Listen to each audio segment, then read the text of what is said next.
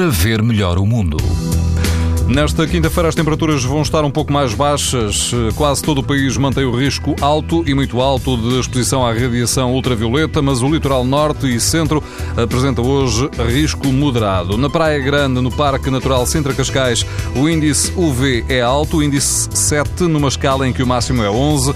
A água do mar ronda os 20 graus e o vento é fraco a moderado. No norte, na Praia da Lagoa, que integra as praias Lagoa, Pontes e Fragozinho, a temperatura da água é mais fresca, ronda os 18 graus e o vento é fraco. Aqui o índice UV está hoje no 6, ou seja, alto. Se o destino for o Alentejo, na praia do Carvalhal, no Conselho de Grândola, o risco de exposição aos raios UV é de 10, ou seja, muito alto. A água do mar chega aos 22 graus e o vento é moderado. Para ver melhor o mundo, uma parceria Essilor-TSF.